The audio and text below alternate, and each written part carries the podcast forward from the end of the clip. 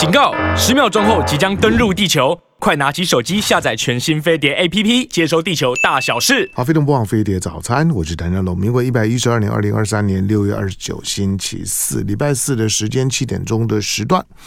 这个时段呢，呃，大部分时间我谈教育。那除了教育之外呢，我也会做一些深度的人物访谈。好，那今天，今天我们。我们来谈李国鼎，当然李李国鼎现在已经过世了，但是因为我手上的这本书呢，学李国鼎做事，推动台湾工业发展的关键人与重要事，学李国鼎做事，作作者呢王柏禄，王王柏禄是我的前辈了，我之前访问过他，其实哎我们在哎我们在时报的时候是不认识的哈，哎那时候不熟，因为因为因为你是我前前辈啊，那时候那我还很菜。好，那我们在时报都工作过。我们刚刚两个人呢，在畅聊我们在时报工作的感觉。那个，那个是我们这一代的时报人很特别的工作经验。之后的媒体，现在的媒体人是无法无我无法想象那个时候的时报的环境，以及跟跟老老板那种比较开阔、跟开开放的那种的带媒体的那种的态度啊，所形成的时报文化呢是非常特别的。但是俱往矣了哈，呃，存存在我们的心里面。好，那王。王王柏禄呢？我上回访问他呢，是谈台积电。我还记得那个时候我们在谈台积电的时候呢，台积电还不像是呢这两年哦，就啪啪啪啪这么这么这么这么火，就是大家抢啊，对对对，全世界都在都在抢台台积电。我说我说日本的房房地产低迷这么久了，可是最近你看到。熊本的房地产创三十年新新高，为什么创新高？或者或者呢？亚利桑那的凤凰城的房房价涨得到没有？为什么就台台积电来了？台积电来就像台湾的高高雄台台南一样，当然要设厂那个地方，反正只要跟台积电沾沾上边的，就跟过去的麦麦当劳一样，麦当劳要在哪个地方设设点，周围的房房价先涨一波。好，那个时候我我在跟王柏禄呢，他上一本书在聊台积电的时候呢，台积电还没上那么红火，可是我我我记得我问王柏禄说呢，台积电的后后市。王王柏禄是很难笃定的。王王柏禄觉得台台积电的未来呢，仍然是非常看好的护国神山。好，那王王王柏禄呢，现在呢，现在是国立国立台科大，对不对？台湾科技大学的讲讲呃讲座教教授。那曾曾经呢，在他也在时报工作过，也曾经在很多的这些的媒体的顾问工作上面。那过去，哎呦，你也你也担任过，就说宏基的第三波资讯的外部董事。哎，你的天哪，你的工作的经验还真丰富啊！NII，然后然后哦，OK，好，我现在我现在自己看，我发现哦，你真的是，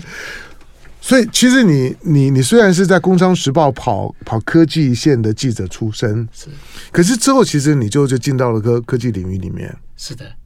那个因为一讲起来，应该我的。贵人就是那个当时的呃《中国时报》时报资讯的董事长于于小姐，她也是《工商时报》花心人，于欢英女士，她是我的贵人，她就一路提拔我。那时候我从采访组的主管就转成事业主管，嗯，去创办那个时报资讯这样子，所以就一路就开始走到经营事业的方向去，最后。是在一九九九的时候啊，在美国戏谷创办一个科技公司，帮台湾的呃科技业处理它的 inventory 存货。嗯，然后，后来这因为网络泡沫化的关系，后来这个公司在二零零六年收起来这样子，嗯、所以一直呃就是跟科技产业结缘这样子。嗯，好，来，我们今天来，我们我先跟、嗯、呃。主持人好，然后我们会点的 听众大家好，好，对，明白。因为因为因为我在我在我在做做节目的时候呢，我常常都都没有给来宾的打打招呼的机会。好了，在我们的现现场呢是是呢王白露白露兄。好，那呃，当然他在学学校也教也教书，但他说呢，现在你想他他他是我前辈啊，大我一一轮啊，其实他现在可以轻轻松松过过过日子，但是反正闲不下来了。我觉得我觉得当。当记者还是很有那种想要抓抓笔写东西的欲望，毕竟在那个辉煌的时代，你就像你前一本写台积电，现在写李李国鼎这种东西，如果你没有真实的采访经验啊，那个那不是你能不能收收集资料的问题，而是你没有真实的采访经验啊，你写不到那个骨髓里面。是的。好，在在在在我开始问你之前的时候，我我偷偷跟你讲，就是李国鼎退休了之后，因为他的办公室在科科技大楼嘛，那顾问嘛，他在科在在我们这边的和平东路的这个科技大楼。他退休了之后，当他在科技大楼的那个那个那个顾问办公室里面，反正外外面坐坐着一位秘书，然后，他办公室呢在在里头。他退下来之后呢，他也大部分时间他白天大概都都在都都在那那那边。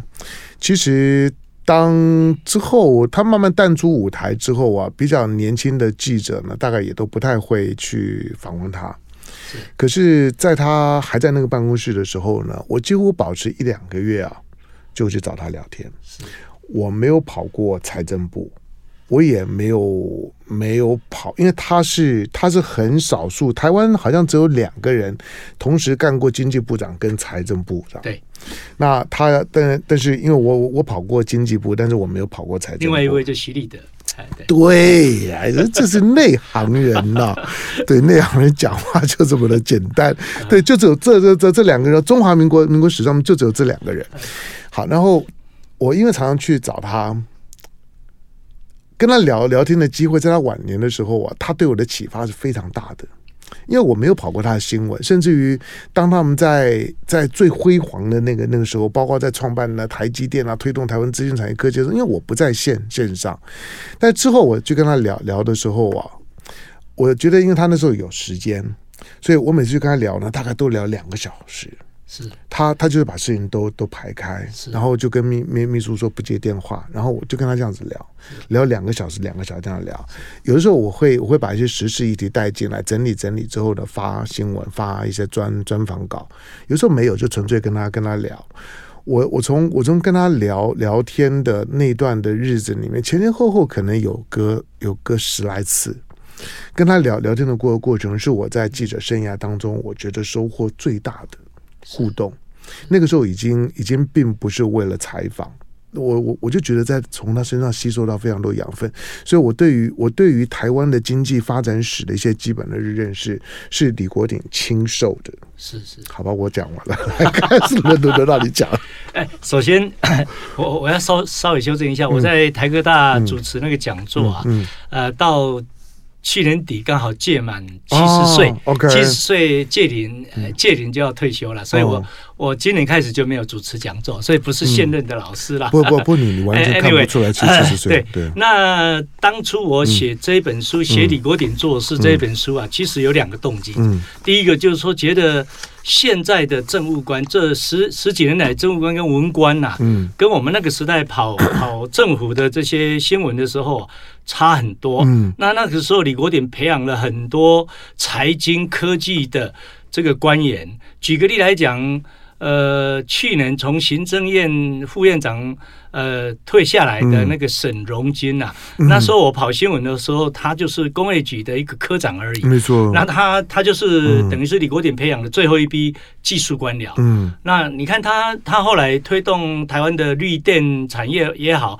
那个疫情发生的时候，推动那个口罩队啊，这些他为什么能够这么有效率？在人家认为要五年才能建立口罩的产业，他居然六个礼拜就做出来。这个就是一一个了解加上一个认真，然后一个深入。我我记得那个口罩队的那个产业界的那个董事长曾经讲说，好几次晚上十二点接到那个省部长的电话，那时候他是经济部长。所以，我我觉得李国鼎培养出来的这些当初的政务官、文官啊，都是不是会做事而已，而且有脑筋，然后呢积极负责到底。嗯，哦，啊啊，现在呢差很多，所以我讲说我写这本书，一方面给文官看，一方面给政务官，给政务看的是学那个策略面，学那个逻辑，学那个格局；给文官看的话，就学那个做事的方法，还有那个使命感。嗯，哦啊，另外一个动机就是给年轻人看，就是年轻人了解说，啊，台湾这七十年来从农业转到现在这么蓬勃发展的工业，这七十年来到底是发生了什么事？台湾怎么这么厉害？给年轻人看，年轻人看完了这一本书。就会觉得收获很大，就是说哦，原来不是平白跑出来的。你看看欧洲、南呃南美洲，或者是日本在这个东呃这个日本，或者是现在的中国大陆，他们年轻人理工科毕业的找不到投入，现在很多、嗯、像今年中国大陆失业率很惨嘛。对。那为什么找不到理工科毕业？理工科在台湾非常吃香啊，是是三个工作找一个人啊。现在这几年缺工更是这样，嗯、那就是因为我们工业底子厚，而且我们的工业底子都往中高阶产品的方向走，嗯，嗯所以呢可以容纳这些理工科优秀的人才。可在国外啊，你优秀的理工科人才，像我我在台科大哈。呃，里面交换学生一年大概有一千位，里面有三百多位都是印尼，印尼前三名的那个理工科的大学的学生都很优秀啊，来台科大念硕博士，那一种人才他在印尼没有什么发展机会，到台湾来只要稍微呃学一点中英文弄好，留在台商的企业做，发展无可限量。嗯，我在刚白白鹿兄在讲这一段的时候。我我我，其实我之前也是对自己有些怀疑，我也想说我，我我现在看到现在的政府官员，我看不顺眼了，到底是我太老了，我倚老卖老，因此过度美化了过去我在新闻工作上面我曾经采访过的那那些我觉得很棒的，就是我发自内心觉得觉得很敬仰的那。因为我在跑新闻的时候，那时候孙运璇已经中中风退下，所以我不太有机会跟跟虽然虽然虽然的也也认识，但是没有什么访问。但李国鼎我访问很多，赵耀东我访问很很很多，这两位是我访问特别多的。那像杨世坚呐、那江江炳坤呐，这这些人我大概都都做过非常多的访访问。那到你刚你刚讲工业局，好，到尹启明，尹尹启明，我在跑新闻的时候，他刚接工业局的副局长。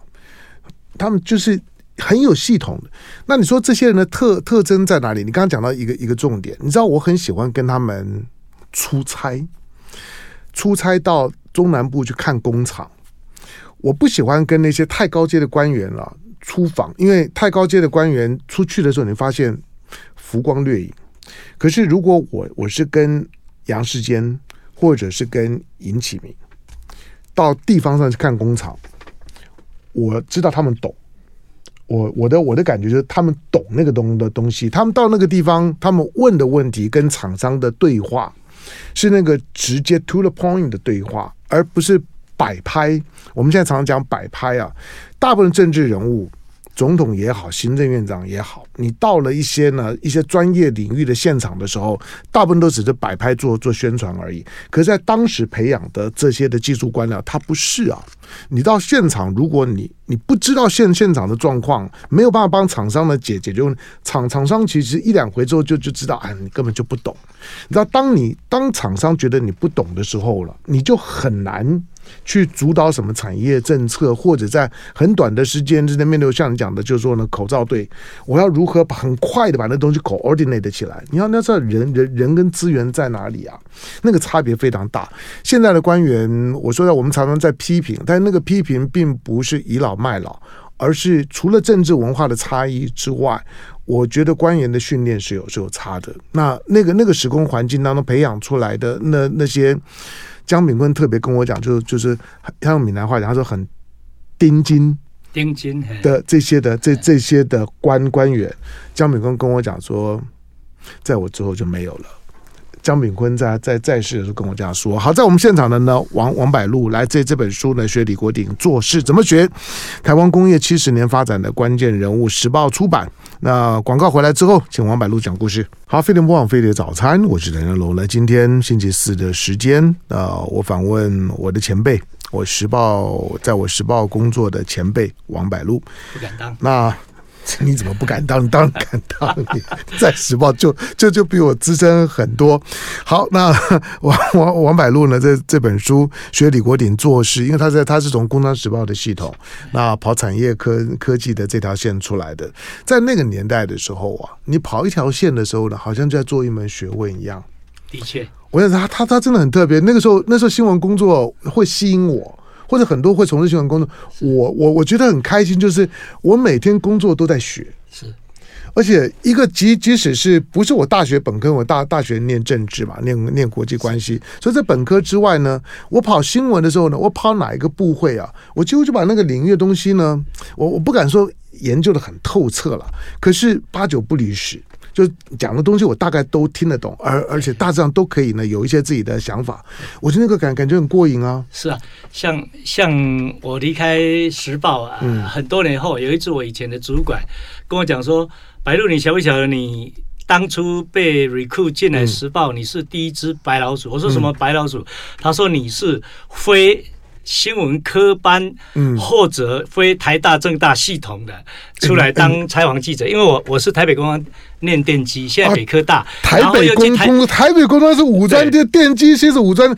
台北工专电机系是是是建中的水水水准不敢。然后台北工专念电机，台科大念管理，我是这样背景去跑新闻，嗯，所以当初李国鼎推动八大科技政策的时候。有三个成功了嘛？这三个就是半导体、嗯、电脑，还有资通、资通产业、嗯、网通了哈。那那这个这三大产业成功，我们就继续吃老本到现在。这个呃，二零二一年我们的出口产业有四千四百多亿美金，里面有六到七成是靠这三大产业。然后呃，《天下》杂志最近上个礼拜刚出版的。二零二二，呃，台湾的两千大制造业，我我把它细算了一下，这些呃跟这三大产业相关的，像红海啦、广达啦、这个和硕、华硕这些这些集团加起来，他们的营收，我讲的不是出口，他们的营收居然高达差不多十二到十三兆亿台币，也就是相当于差不多。呃，对不起，我讲错，是相当于二十一到二十三兆亿台币，嗯、也就是七千亿美金左右。他们的营收，嗯、哇，你可以知道说，当年四十几年前，李国鼎先生这一这一批呃这个先进呢、啊、所培养出来的产业，居然是台湾整个工业的主要的主力。嗯，好，听对听起来，我我我，当我们因为因为我们我们都已经老了。我们现在在跟年轻人讲这些事情的时候，我说在，我不觉得他们会会感动，他们会觉得那关我什么事啊？我我现在就就是这个样子，好吧？不过我们还是希望，就是说大家能够理解，就是说一个在位置上面的政务官，他能够对于这个国家能够发挥多大的影影响力。当今天稍微有有过一些一些经验的人。在谈到呢台湾的经济发展史的时候呢，言必称李国鼎是有道理的。在那个台湾现在因为谈政治谈很多，都会说那个是一个威权体制啦，威权是对。可是在，在在在那个还是戒严的，还是两呃两蒋的那个那个时代里面。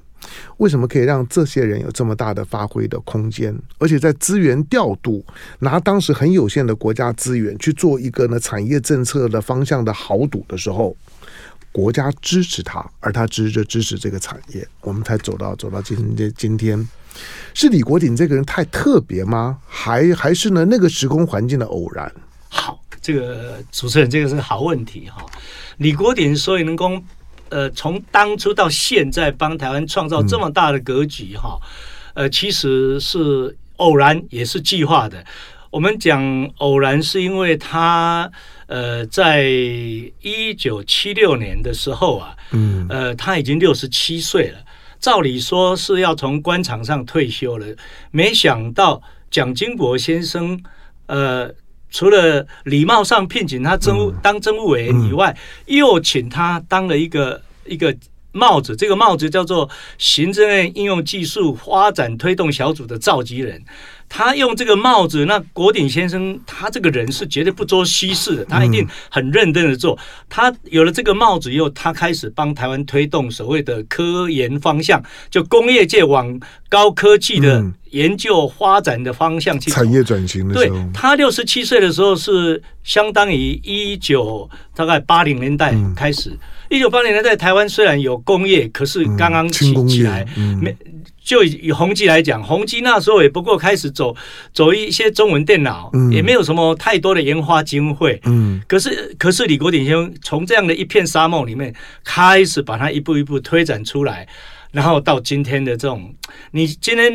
讲说这个两千大制造业里面的呃营业额超过一千亿的，一千亿哦，嗯、大概有五五六十家。这五六十家，你不要跟他讲说，哎，你要投入什么研发费用？他们每这些集团每年自动就会花一两百亿，嗯、像台积电是要花两千多亿在研发。嗯所以自动就会把整个台湾的科技一直往高高阶的这个技术精进。嗯，那当然这是已经形成一个一个格局了。可是当初啊，要不是有李国鼎先生的高瞻远瞩，他没有办法这样做，这是偶然的哈。可是我们讲说，当初他被延揽进来，呃，我们的行政团队啊，是因为老蒋总统啊，蒋介石总统欣赏他。因为我我记得我五六岁的时候啊，中部发生一个非常大的水灾，叫八七水灾。八七水灾，八七水灾，呃，李国鼎是救灾总指挥，调度这些物资。然后呢，那一两年做得非常好，老蒋总统欣赏以后，就把他调一九六五年调来当经济部长，就这样开始进入官场。哦，那那那这样进入官场的之前呢，他又在那个。呃，什么经合会、美研会啦，国合会，嗯嗯、当了十二年的这个工业组的召集人、副召集人这样的一个职位，帮全台湾规划整个工业的发展。嗯，所以他在当经济部长之前，他已经有非常呃丰富的经验，就是说啊，你这个从初级的民生工业到呃什么什么样的工业，你要怎么做怎么做，重工业哈，像钢铁啦、石化，他都了然于胸。所以当他坐上经济部长的位置的时候啊。他推动起来不但是效率高，而且方向重点都对。举个例，就是加工出口区。嗯，他经济部长的第一年，啊、他把加工出口区、楠梓、嗯、加工区成立了。啊，开始是在多多少开发中国家都在学，哎，都在学呀、啊，都在学。包括中国大陆后来四个特区，本来就是啊，特特区就是加工出口区啊。那那这个谁发明的？就是李国鼎呢。这种我们常企业界讲新创事业叫 business model，这样的一个加工出口区的 business model，完全是李国鼎把它弄起来，两头在外的。对，我这一本书里面有讲到说。李国鼎为了推动这个交通出口区，前后搞了很多年呢，要排除军方、排除各个部会的阻力等等，到他当经济部长的时候，才水到渠成把它弄起来。所以呢，这个这个就是计划性的，他有这样背景，然后他做事非常的呃网状思考，非常的认真，然后他的领导力又强。他呃，我我看到他哦，我跟他共事有等于接触有十六年了哈。然后他的部署里面，我访问的十几个人。里面都是跟他共事超过差不多三十年以上，像王健先生、嗯、呃，陈木在啦，这个李呃杨世俭先生呃十几位啊，所以他们呃都都跟我讲说他李国鼎这个人的能力的时候，哇，我把他想说哇，这领导人物里面能够有这样的，其实也非常少。哦，他能够呃除了呃认真做事、无私大公无私以外，他的网状思考、他的盯人的能力、他善用组织的能力、他的。跨部会协调的能力等等，实在都让人家就钦佩啊！因为这样的能力，他才能够把这么多的重点的方向做事，一件一件一件的把它做到一个实体的成就出来。嗯，我最大跟过李李国鼎的工作的人，几乎都很以跟过李国鼎而自豪。为了对，我跟你讲，这个很特别。并并并不是每一个人带子弟兵都能够带带出这个样子，是，就是到之后李国鼎离开这政坛过世之后，你会发现在政坛当当中来来讲，许多的官僚，他如果曾经跟过李李国鼎，他都会觉得那是他一一生的荣耀，那就是他的做政务官的印印印记。李国鼎也确确实培养了一大批的人才，以至于他在世的时候呢，在政治上面的所谓的 KT 系，都会都会引引起一些，就像现在的国民党里面的一个好像很强大的财财经派系一样，那反正那那都是那都是官场当当中的八八卦，你就知道就是说李国鼎那个凝聚力啊，以及以及带人的时候呢，那个他的子弟兵啊，对对他的那种的幸福感，那很难，因为之后。我也没有再看到有人能够能够对于就是说呢，特别是在财经的专业体系里面，能够产生这么深刻的影响力。第二个就是说，李国鼎，我们刚刚讲就是说，除了之后的许立德以外，同时能够干经济部长跟财财政部长的就他一个。当然也也显示在两蒋的时代呢，很重视他。可是那他为什么没有当行政院长呢？就他为什么没有更上一层楼呢？我我在当时我就很好，就他应该有很好的机会呀、他的他的成绩表现这么好，是这个是好问题。我我大概知道了哈，因为那一年呢、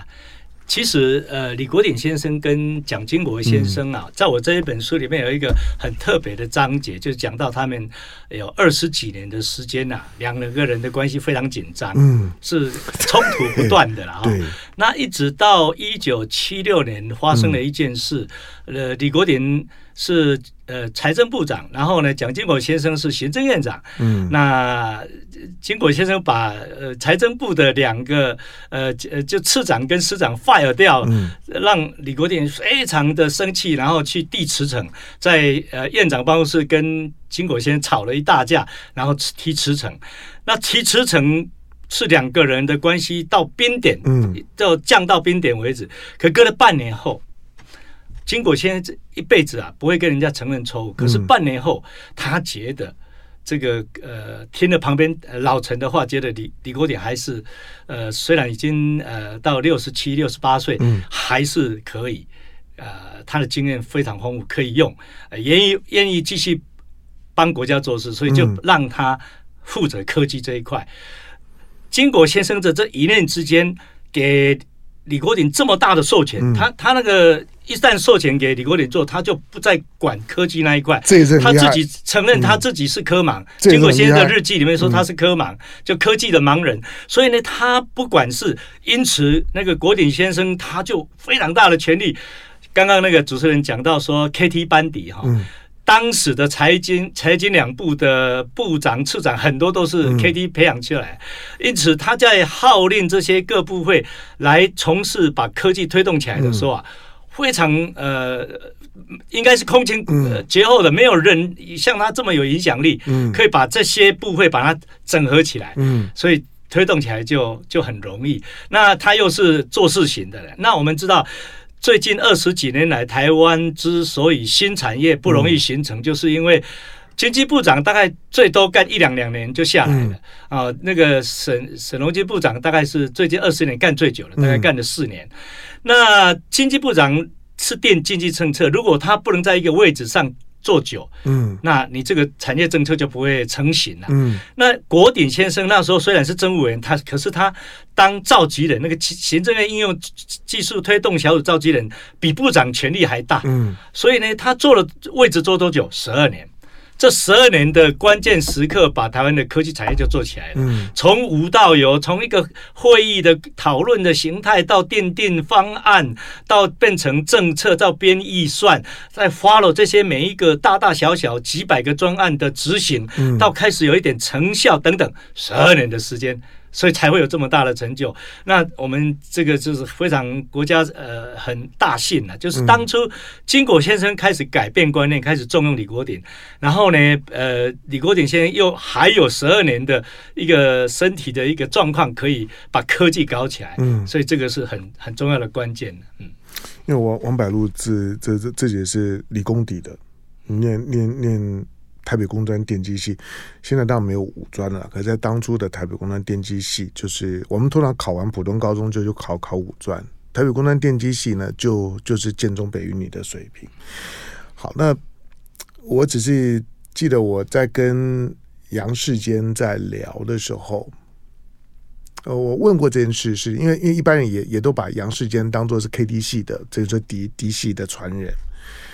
他就说。他跟跟李国鼎做是啊，他他他说我我我记得他大概是这样，他就他就说他第一次感觉到什么叫做一个人的影响力，影响力很抽象，可是你知道当李李李国鼎要做事的时候啊，他把他把他打电话给你叫你来来的时候啊，每个人都不会推拖拉的，都赶快来。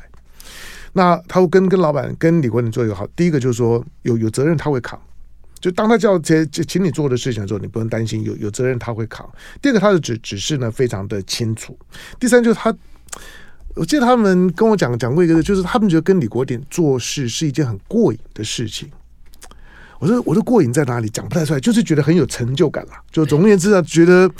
觉得就像是就像是在日本最辉煌时代的那个日本的通产省一样，在通产省里面当官僚。当官了怎么样呢？当个科长怎么样？过瘾啊！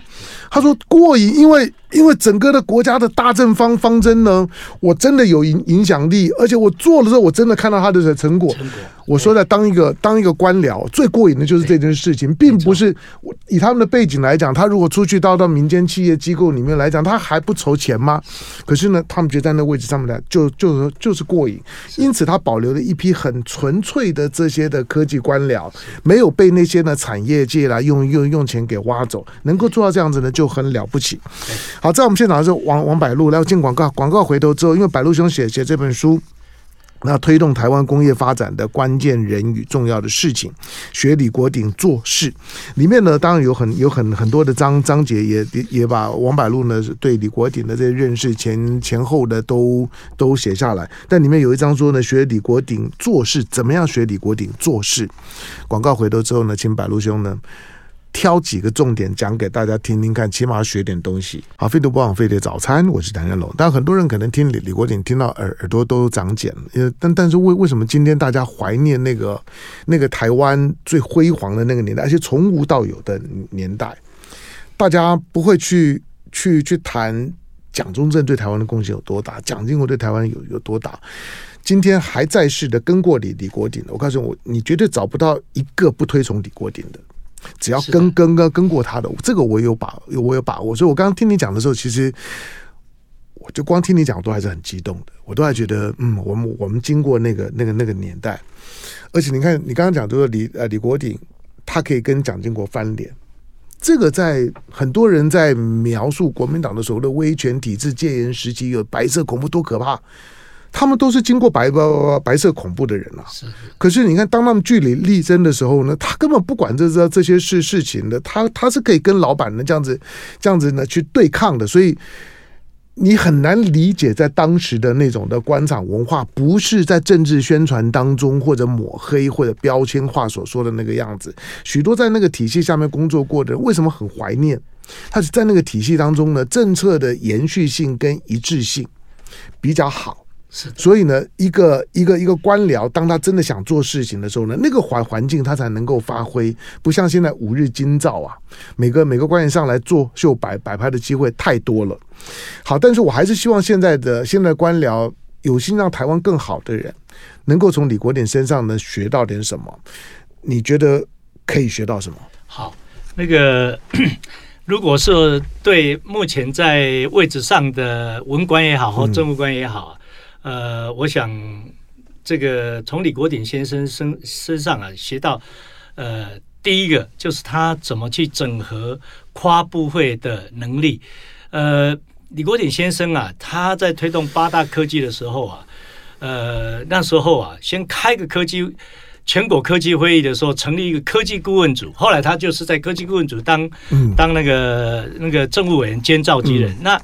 那这个科技顾问组不是一个呃，明面上说是啊，请一些国外非常有名的这些呃大企业的董事长，或者是呃国什么美国国家科学院呐、啊、欧洲科学院的院长退休下来充个门面而已。他实际上这些人都要建言，而且建言每一项都要追踪，嗯、所以他在组织设计上就非常厉害。我我书里面就提到说，李国鼎他做任何事情，组织设计。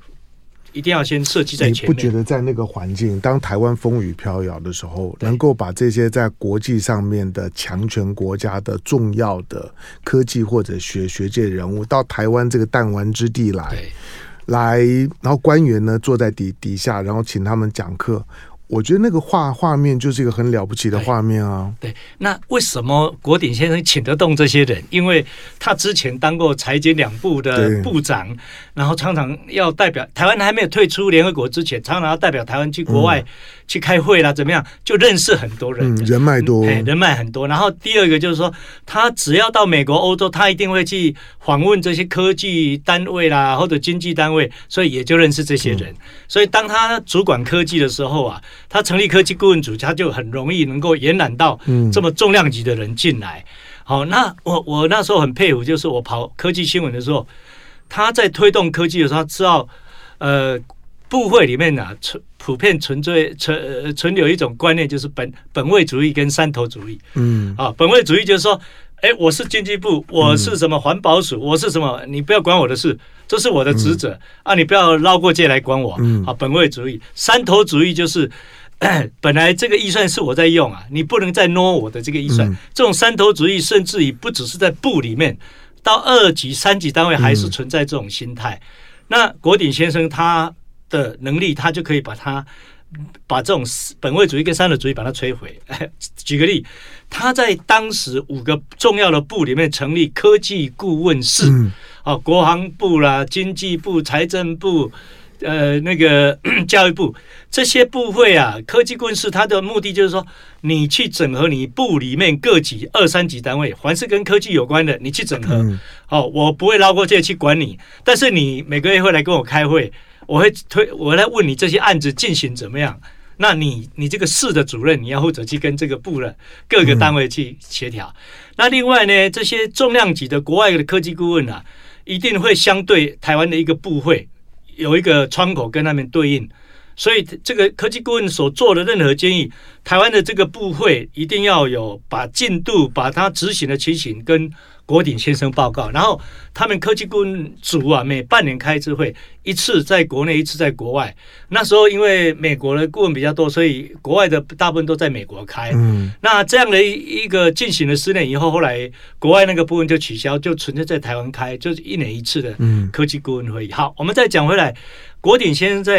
培养跨部会的整合能力里面呢、啊，为什么这么强呢？因为他有三个能力，第一个，他对各部会的执掌跟分工。非常的充分的了解跟掌握。那第二个，他很清楚各层文官的素质跟习性，这个习性很重要。举个例来讲，我记得那时候跑新闻的时候，有一次有一个案子啊，他们那个科技顾问组下面有一个幕僚团队去追那个某一个部会的某一个呃三级单位的主管，说问他说为什么推不动？那推不动，他又不能讲出所以然。两次电话以后，以后啊，他这个幕僚就把这个往上报，到国鼎先生这边来的时候啊，他不是打电话给那个那个会的部次长，他是直接问那个科长，好说某某兄，哎，国鼎先生对人都很客气，某某兄啊，这个这个会议的这个结论已经过了两个月了，为什么还推动推推动不了？啊，你有跟您上面的师长或处长报告吗？他都很客气这样讲。那这个科长这个时候接到这种电话，他不敢推诿，嗯，所以呢，他必然要在他说好，我几天内就赶快跟部长报告。我们都称国鼎先生叫部长，他就一定要跟上面沟通了。这个是再没有一个一个清楚交代，第二通电话，国鼎先生就会骂人了。哎，他就不是这么客气，所以呢，他是用这样来追踪当时。大大小小科技方案有几百个大小案，他他他不会太迷信所谓的分分层负责，对对对，他绝对不会说开完会议事情就会做成，他不相信这一套，哎，所以他是这样来做。那第三个就是他累积的产官学研各界的人脉跟威望。好，刚刚讲就是他有 KT 班底，他在财经两部，他在金额会、美研会的时代认识台湾所有筹划科技界的，还有工业界的大佬等等，所以呢，他。跟推动各部会的时候啊，他基本上他的威望，就刚刚主持人讲，就是他如果要开个会，找部长开会或找处长开会，他们不敢不到，因为他们知道说部这个李国鼎先生找他，一定是部要部长级了解，他一定要到；要次长级了解，他就找次长这样子。哎，所以他这三个能力使得他整合各部会整合的很成功。今天我们基本在在政务官阶层，我们看不到有这样的人能够整合各部会，很难了。嗯。对，我们有有时候，因为我还在我我毕竟还在还在新闻工工作上上头，我们一直看到大家花大量的时间啊，去去搞那些政治的口水，我就很烦。你看到我们新闻，现在报纸打开，几乎大部分都是政治口水，没有没有没有没有什么太深刻的实的实质讨论。第二个，大家常常在在在争说呢，呃，我做了什么，你做了什么？今天的台湾的什么东西是我做的？我坦白讲，今天台湾的产业，就像刚刚的王白露白白露兄讲的，你你只要看现在的台湾的产业结构，它就是李国鼎、孙运璇的那个时代的李国鼎做的，其实就就就是这么简单而已。那李国鼎在当万事起头难，李国鼎在那个最难的起头的阶段的时候呢，把这些的基础都打好，选择了一个对的方法方向，同时把它盯着，到慢慢的，不管是过去的联电、台台积电都已经站稳了脚步了之后，之后当然他们呢各自开开枝散叶，可是，在当时要走到那一步是非常非常困难的。李国鼎是怎么办到的？我觉得今天的政务官们，或者想要想要呢，想要了了解台湾经济发展史的，或者大家都在吹着吹嘘今天的台湾的科技产业护国神神山如何如如如何。李呃，古有愚公移山了，李李国鼎造山护国是神山。我如果说是李国鼎造的，我觉得应该没有人敢说不。好，那典典范在溯溪。我们之所看典范在在溯溪的目的是希望大家能够学习典范。好，那呃，白鹿兄的这本这本书里面呢，除了把它把过去我们在新闻工作当中了，对对这些的财经的人事物呢有一定的熟悉度，把李国鼎的这些的做事的风格，希望呢能够有更多的李国鼎，无非呢就是这样。能够呢学学多少算赚多少。这本书那学李国鼎做事，作者王百禄推动台湾工业发展的关键人与重要事。好，出版社呢时报出版书，大家可以呢自己找来看。我我觉得当做部会部会里面的读的读书会的教材倒蛮好的，或者我觉得可以请王王百禄呢到部会里面呢去去做演讲，这个呢应该也也很棒。感谢百陆兄，谢谢。